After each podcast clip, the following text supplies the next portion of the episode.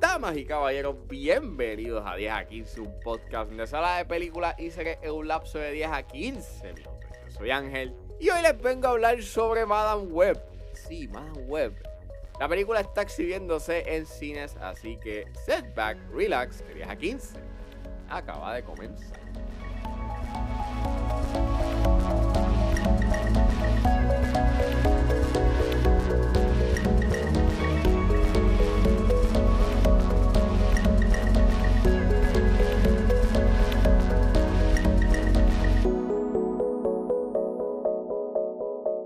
Web es la nueva película eh, del universo que está haciendo Sony con los personajes de Spider-Man. I mean, se puede catalogar que es como un tipo de Spider-Verse. Quién sabe. Solamente los de Sony saben lo que están haciendo si es que tienen una mínima idea de lo que están haciendo.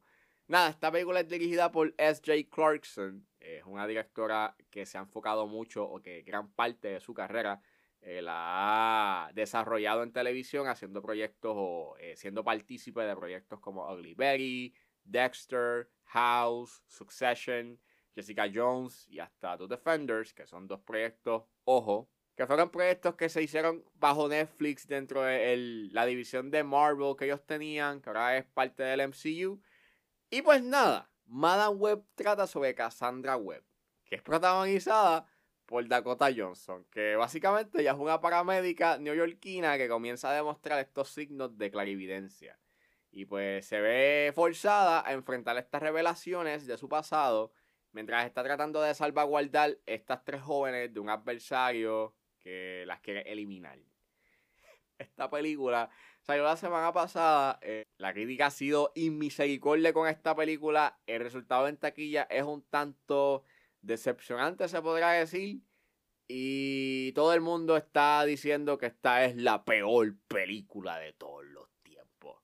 Eh, hablaré un poquito más sobre eso, pero mira, hay tanto que se le puede dar contexto o hay, hay tanto que se puede hablar de Madame Web, este, no solamente de el estado de las películas de superhéroes, sino también por qué se hacen estos proyectos y por qué se escogen a estos cineastas o a estos creadores para hacer estos proyectos. Y aquí yo asumiendo, yo creo que en parte, pues, más allá de Sony querer lucrarse de estos conceptos o el concepto de eh, hacer un universo cinemático, que a este punto es demasiado tarde, pero más allá de eso, yo pienso de que, y esto yo asumiendo, eh, la, la, razón por la cual se escogen a directores de televisión a hacer estos proyectos, más allá de que esto es una oportunidad para el cineasta eh, poder hacer algo más grande y pues empezar a tener un cierto tipo de nombre y prestigio, para el estudio le conviene porque es más fácil controlar y moldear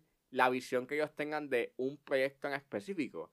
Eh, alguien como S.J. Clarkson, pues obviamente no es no es este, a pesar de que ella ha trabajado en proyectos bien grandes eh, en televisión, este, y que algunos de ellos han tenido un cierto tipo de prestigio, su carrera haciendo películas, pues esta es la primera. Y ella, pues en este punto, no es este, no, no tiene un nombre o un prestigio como pues, Greta Gerwig, o vamos, hasta Eva DuVernay. Y aquí yo asumiendo nuevamente, el estudio va a buscar una manera en persuadir a un cineasta a tener una visión. Y no va a haber, un, y no va a haber una resistencia tan grande como maybe si escoges a alguien como Christopher Nolan, para dar un caso bien exagerado.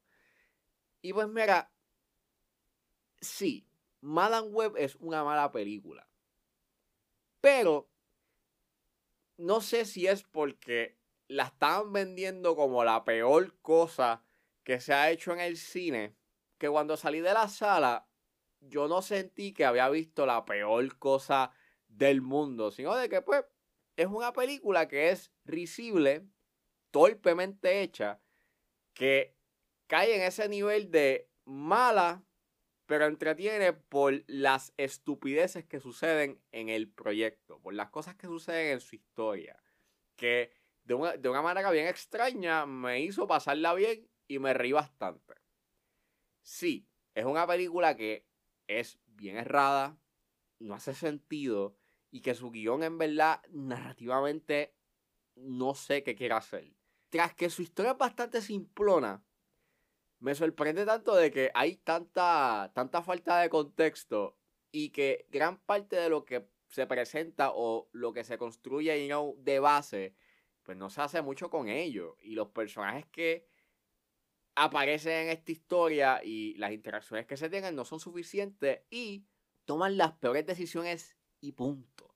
Like, verdad, el villano que lo hace Tahar Rahim. ¿Verdad? Me pregunto, ¿quién es este tipo? Este tipo es un mercenario, es un, e, es un científico, es un tipo que tiene chavo, porque claramente tiene chavo, pero no sé quién es él más allá de que es malo, es el villano de esta película y eh, es como un Spider algo. El tipo es como un Spider-Man, pero sin telaraña. Sabemos que es malo, porque, pues claro, a mí es malo. Y está, y tiene el objetivo de eliminar a estas tres adolescentes porque él ve que en el futuro lo van a matar a él. Pero más allá de eso, mano, yo no sé quién es él. ¿Verdad? Yo no sé quién es él. Y todos los diálogos que él tiene, literalmente es él, pues hablando de, ese es mi objetivo y tengo que derrotarlas. Y es como que hay tanta exposición en esta película que me resulta tan risible. Y, y llega un punto en que el ADR de esta película es tan malo que literalmente tú estás viendo cómo la boca de él no se mueve. Y el resultado que se da gracias a eso es tan risible y es como, no sé, maybe la película me cogió you know, de buen humor o algo por el estilo, porque en verdad, pues me reí bastante con muchas de las atrocidades que se dan este, a nivel técnico. Y en verdad pienso de que hay cosas que sí se nota de que eran a propósito, o sea, tenían este propósito de tener un estilo eh, o una estética referente a los 2000 con este tipo de películas y de superhéroes que se hacían en la época. Eh, claro, no todo el mundo va a ser fan de ello, pero en cierta forma quiere ser una película de suspenso con estos elementos de viaje en el tiempo. También quiere ser una película de superhéroes, entre comillas, pero en realidad es más una película de suspenso y es una. En verdad, sí es un robo, o por lo menos es un engaño, este, de que esta película, pues te la estaban vendiendo como una película de superhéroes, cuando en realidad, pues, es como un Final Destination, más o menos, pero con personajes de Marvel de por medio y cosas de Marvel de por medio regresando a la incompetencia técnica, a mí, me, a mí me resulta tan gracioso las decisiones de fotografía que se dan en esta película. Like, hay unos usos cuestionables del zoom in y zoom out. Like, hacen estos acercamientos random en algunas escenas que tú te quedas como, pero esto es como Succession. Quieres hacer como Succession, pero no funciona y es verdad, es gracioso. También la edición peca de ser absurda. Igual que con esos engaños que se dan con respecto al tiempo. Y termina sintiéndose un tanto cansón en cierto aspecto. Pero más que la incompetencia técnica son en verdad las actuaciones lo que hace que en realidad eh, le traiga a esta película un, un, factor bastante grande de entretenimiento. Y es que pues la actuación de Dakota Johnson es bien sosa. En cada escena que ella aparece, mano, las líneas que ella dice son tan hilarantes. y, y más allá de que sean hilarantes, es el hecho en que el desempeño actoral que ella da es eso. Es soso, sosísimo. No sé si estaba actuando de esta manera en retaliación o si era la dirección que ella estaba recibiendo, pero el resultado, pues en verdad termina siendo bien gracioso y, y por lo menos la escena final, esa escena final que se da es, es, es hermoso, es hermoso de lo gracioso que es.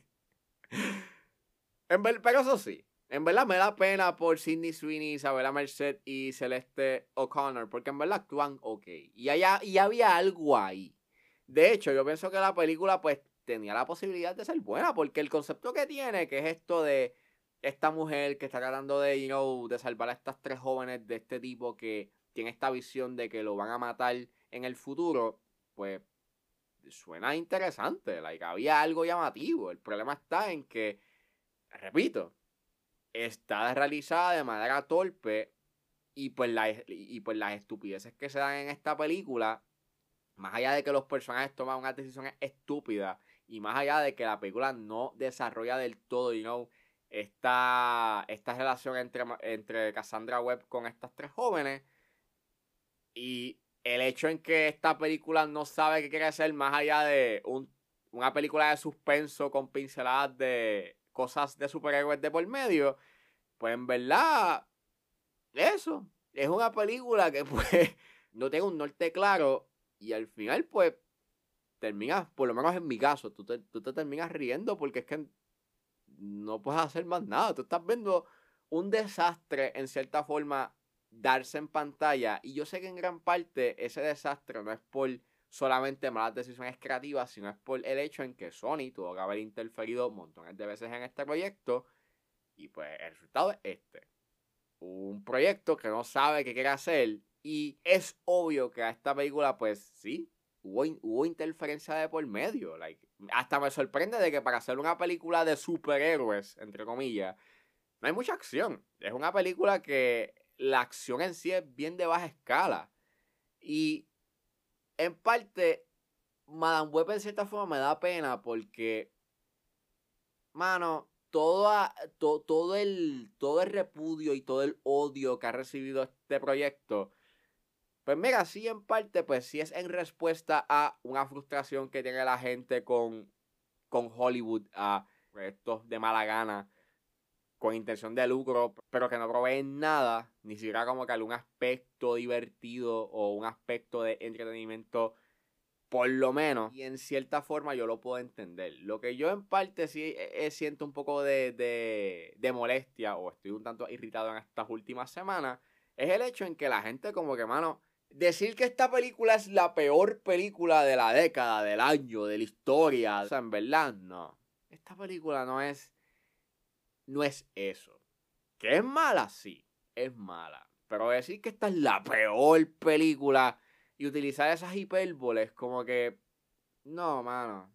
¿Cómo ponerlo? Yo creo que en los dos años que yo llevo haciendo este proyecto, y creo que, que, que llevo haciendo este podcast, yo he visto malas películas. Yo he visto películas que sí, yo puedo decirte que esto es lo peor. Y con todo eso, yo he, he sido culpable de, de, utilizar hipérboles. Y claro, creo que cualquier crítico, pues ha llegado a un punto en que sí utiliza hipérboles por X o Y razón, ha utilizado, you hipérboles para poder, este, hablar de una película. Pero cuando empiezas a ver lo cíclico que es hablar de una película y de lo fácil que la gente, o por lo menos los críticos pueden llegar a utilizar y de abusar de estas palabras bombásticas para poder describir un proyecto, pues en verdad, yeah, bájenle un poquito, solamente. No, no, o sea, no lo cojan a mal, pero sí me sorprende tanto de que se utilice tan fácilmente estas, estas palabrotas para poder describir un proyecto que sencillamente se nota de que el estudio intervino y afectó grandemente la calidad del mismo. Bueno, eso fue todo en este episodio de 10 a 15. Espero que les haya gustado. Suscríbanse a mis redes sociales. Estoy en Facebook, Twitter e Instagram, juanes.pr. Si están en la disposición de ayudar a la calidad de este podcast, pueden donarme a través de PayPal como Ángeles PR. Pero también me pueden ayudar con sencillamente compartiendo los episodios en las redes sociales. No importa la ayuda que ustedes decidan hacer, yo voy a estar inmensamente agradecido. Los links a todas estas opciones están disponibles en la descripción de este episodio. Me pueden buscar en su proveedor de podcast favorito como 10 a 15 con Ángel Serrano, al igual que me pueden buscar en YouTube como Ángeles underscore PR. Gracias por escucharme, recuerden suscribirse y nos vemos en la próxima.